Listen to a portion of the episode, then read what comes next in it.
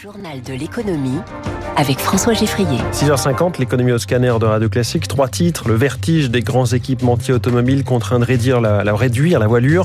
Les startups françaises qui font leur pub à Davos cette semaine. Et puis, faut-il quitter le privé pour remunicipaliser la gestion de l'eau? De plus en plus de communes se posent la question où se jette à l'eau? À première vue, les chiffres sont très bons. Les ventes de voitures en Europe ont bondi de 14% en 2023 et on s'arrache les voitures électriques, plus 37% en un an. Leur part de marché dépasse pour la première fois celle des diesels. Mais au total, on vend toujours nettement moins de voitures qu'avant le Covid. Et Eric Mauban, on a appris hier que deux des plus gros équipementiers mondiaux, deux Européens, allaient supprimer de nombreux postes. Commençons par euh, l'allemand Bosch. Le premier équipementier mondial automobile veut supprimer d'ici à 2026 1200 postes dans sa division de systèmes électroniques embarqués. Une réduction d'effectifs qui, en pleine transition écologique, peut étonner. La direction de Bosch euh, met cependant en avant la faiblesse de l'économie, l'inflation élevée liée au renchérissement des prix des matières premières et de l'énergie. Les coûts augmentent, les ventes de voitures manquent de dynamisme, la concurrence est rude. Pour rester compétitifs, les équipementiers taillent donc dans leurs effectifs. Depuis l'an dernier, ils multiplient les plans sociaux. Valeo n'y échappe pas. L'équipementier français est en passe de supprimer 1150 emplois dans le monde, dont 235 en France. D'après une étude publiée début décembre par l'Association européenne des fournisseurs automobiles, la politique actuelle d'électrification de l'automobile à marche forcée pourrait détruire jusqu'à un demi-million d'emplois chez les équipementiers d'ici à 2040 dans l'Union européenne. Éric Mauban en direct. Google aussi va supprimer des postes, une nouvelle vague après déjà 12 000 licenciements en 2023, soit 6% des effectifs du géant de la recherche et de la pub.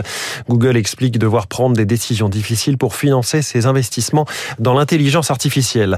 La suite du Forum économique mondial, Davos, cette semaine, il y avait dans les bagages d'Emmanuel Macron une vingtaine de start-up françaises qui ont pu se montrer aux grands patrons venus du monde entier. Céline Cajoulis les a rencontrés à Davos. Georges-Olivier Raymond est à la tête de Pascal, start-up qui conçoit des ordinateurs quantiques ultra puissants mais économes en énergie. C'est essentiel notamment pour l'intelligence artificielle. L'an dernier, il a déjà réalisé une levée de fonds record de 100 millions d'euros. Pour sa première visite à Davos, il court entre le centre des congrès et les hôtels où certains investisseurs donnent leur rendez-vous. À Davos, on a plus de 40 rendez-vous là. Et c'est un endroit unique où justement on peut avoir tous ces rendez-vous à haut niveau pour prendre des décisions en bilatéral stratégiquement et ça fait gagner un temps fou en fait. C'est le seul endroit où les gens sont accessibles. Vous pouvez euh, parler au, président d'IBM, au président de Tata, euh, ils vous reçoivent et ça va être des partenariats, de, du développement, de commerce et c'est aussi des, euh, investissements. Je pense que d'ici quelques semaines, quelques mois, on aura des choses signées. David Delbourgo est créateur de White Lib Genomics, une intelligence artificielle pour la santé.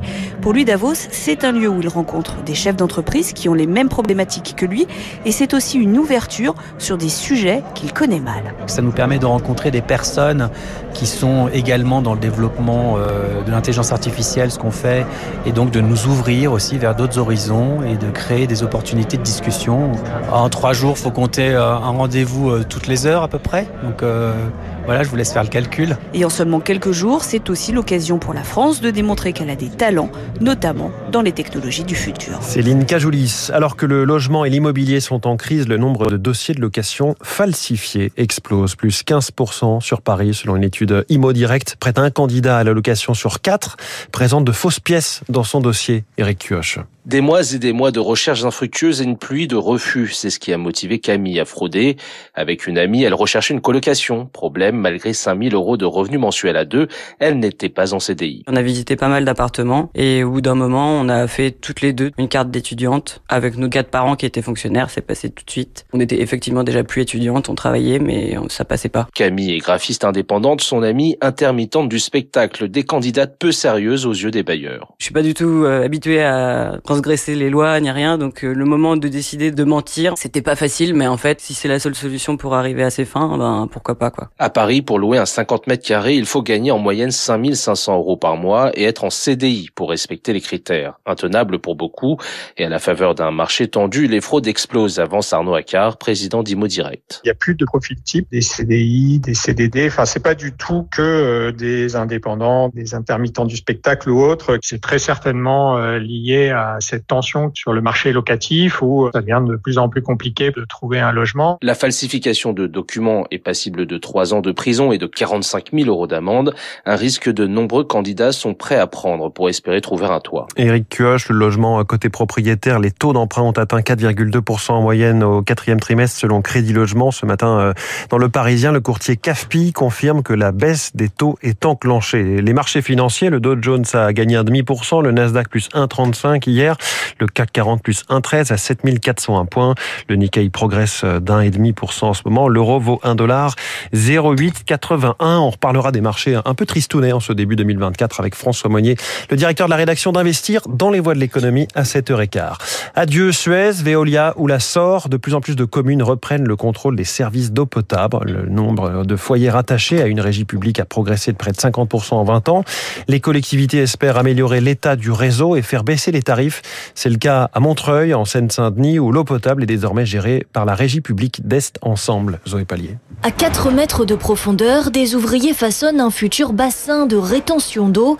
Un chantier financé par la nouvelle régie publique d'Est Ensemble. On va pouvoir traiter maintenant les réseaux d'eau potable. Guillaume Dimano, chef de chantier. Avant, on voyait qu'ils n'étaient pas forcément en très bon état. Ça se voit sur des affaissements de chaussée, par des fuites. On ne pouvait pas intervenir dessus. Car l'entretien des canalisations et la distribution d'eau étaient jusqu'ici délégués à Veolia. Jean-Claude Oliva, président de la régie. On n'a plus cette rente donnée à l'entreprise privée, à Veolia. Donc on peut utiliser cet argent à la fois pour faire davantage d'investissements, à la fois pour baisser les tarifs. À Montreuil, les foyers bénéficient désormais de 10 mètres cubes d'eau gratuits par an, soit la consommation vitale d'une famille de 5.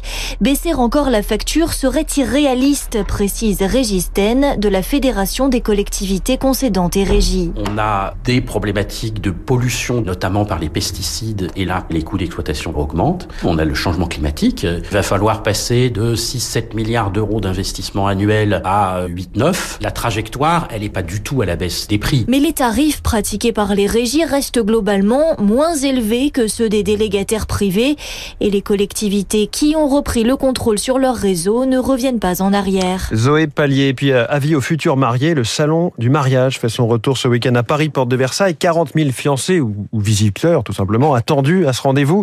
Et la filière se porte bien, comme nous l'explique Stéphane Seban, fondateur du salon du mariage. 242 000 mariages cette année, 20 25 000 mariages supplémentaires chaque année. Donc les gens qui ont attendu un petit peu certains reports. Budget moyen à peu près 16 000 euros par couple, 80-90 invités en moyenne. Les grandes tendances, ça va être au niveau de la robe, des robes de plus en plus sexy, ajourées, avec beaucoup de dentelles, d'organza, de tulle, des décolletés plongeants dans le dos, devant. Et puis on reste sur le blanc et les crus, bien sûr. Hein. Très peu de personnes osent se marier en couleur aujourd'hui. Par contre, on se marie de plus en plus tard. La moyenne d'âge est pas loin des 40 ans, 38 pour madame et 40 pour monsieur. Donc c'est des mariages de plus en plus tardifs qui viennent finaliser une vie ensemble, hein, puisqu'on vit déjà ensemble, on a des enfants ensemble et puis on se marie par la suite. Et on va reparler mariage dans le journal imprévisible dans trois quarts d'heure. Ça fait saliver déjà David Abiker.